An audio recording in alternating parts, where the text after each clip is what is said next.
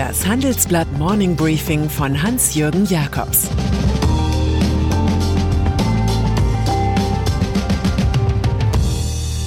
Guten Morgen allerseits.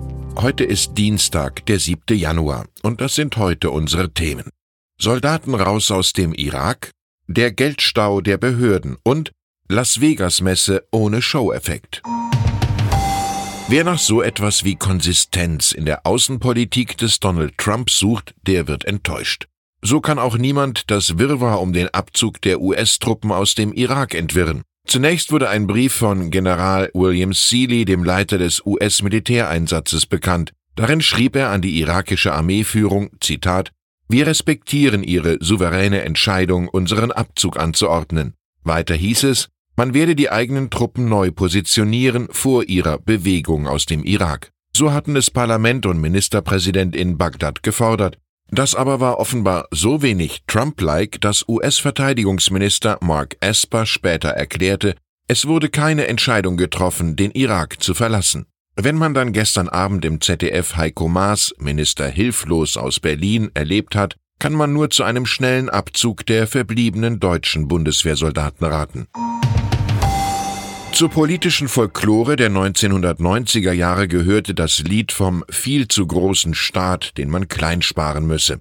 Dieser Tage, in denen Ökonomen in seltener Eintracht zu einer Investitionsoffensive der Republik aufrufen, stellt man fest, überall fehlen in den Ämtern Kapazitäten, etwa Bauingenieure in den Städten. Und so kommt es, dass der Bund auf 19,2 Milliarden Euro sitzt und die Länder 3,1 Milliarden und die Kommunen 11,9 Milliarden vor sich herschieben. Das beschreiben wir in unserem Titelkomplex. Gegen den selbstverschuldeten Infrastrukturinfarkt helfe nur eine, Zitat, langfristig angelegte Investitionsagenda über 15 bis 20 Jahre, empfiehlt der Düsseldorfer Ökonom Jens Südekum. Mit Werner Freiherr von Braun klagen wir, wir können die Schwerkraft überwinden, aber der Papierkram erdrückt uns.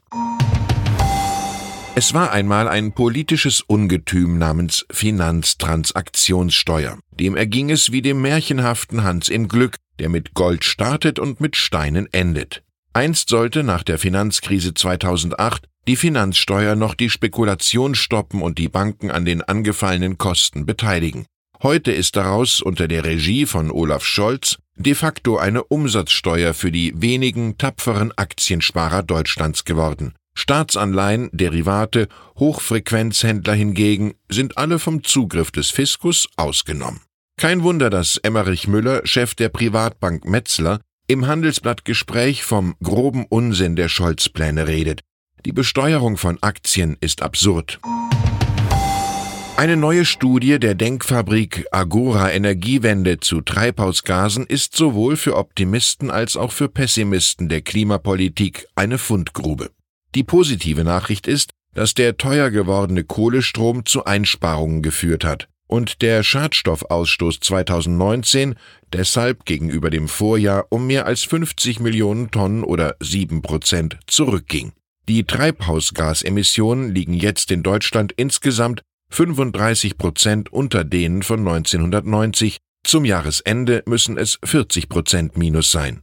Kritiker verweisen andererseits darauf, dass der Verbrauch von Öl und Gas steigt. 2019 wurde mehr geheizt, getankt und Auto gefahren, was natürlich eher mit dem SUV-Effekt als mit der Oma als Umweltsau zu tun hat, die der WDR in einer mittlerweile dem Giftschrank zugeführten Satire aufgetan hatte. Als jüngste Regierungschefin der Welt wurde die 34-jährige Sanna Marin aus Finnland vor knapp einem Monat überall gepriesen. Nun könnte die Anführerin einer Fünf-Parteien-Koalition der Mitte und der Linken bald als weltweit mutigste Ministerpräsidentin gelten. Marin fordert für ihr Land nichts weniger als eine viertägige Arbeitswoche mit sechsstündigen Arbeitstagen, statt wie bisher an fünf Tagen mit acht Stunden festzuhalten.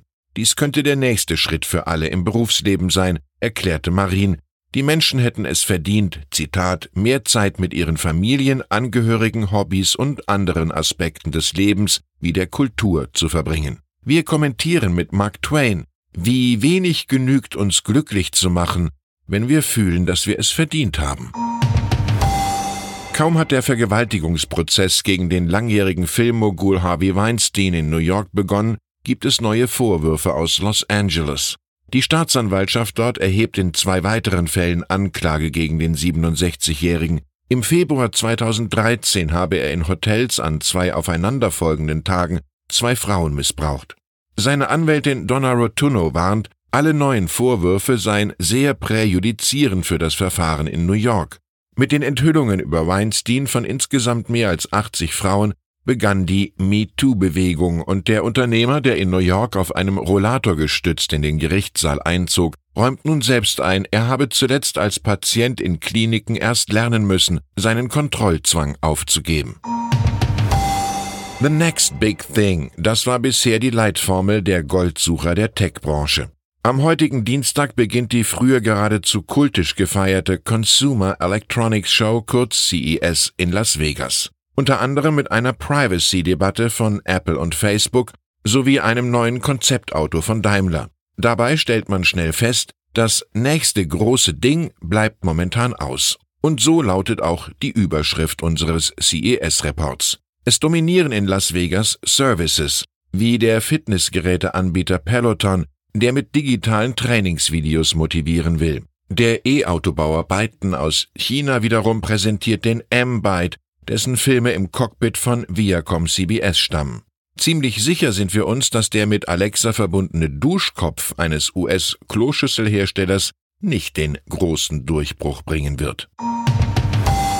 Und dann ist da noch die Hamburger Wissenschaftssenatorin Katharina Fegebank. Die versucht sich an der Methode Kretschmann und will grüne Chefin einer Regierungskoalition werden. Die Grünen könnten es schaffen, Hamburg nach der Bürgerschaftswahl am 23. Februar zu einer Hauptstadt für Klimaschutz zu machen. Das kündigte die Kandidatin nun an. Eine aktuelle Vorstandsklausur ihrer Gesamtpartei in der Hansestadt, die sich mit Wirtschafts- und Sozialpolitik beschäftigt, soll für den letzten Schwung sorgen. Fegebank habe gute Chancen, die Wahl zu gewinnen, macht Co-Parteichef Robert Habeck Mut obwohl die SPD in Umfragen noch leicht in Führung ist. Ich wünsche Ihnen einen erfreulichen Tag, an dem Ihr Optimismus zu Realismus mögen werde. Es grüßt Sie herzlich Ihr Hans-Jürgen Jakobs.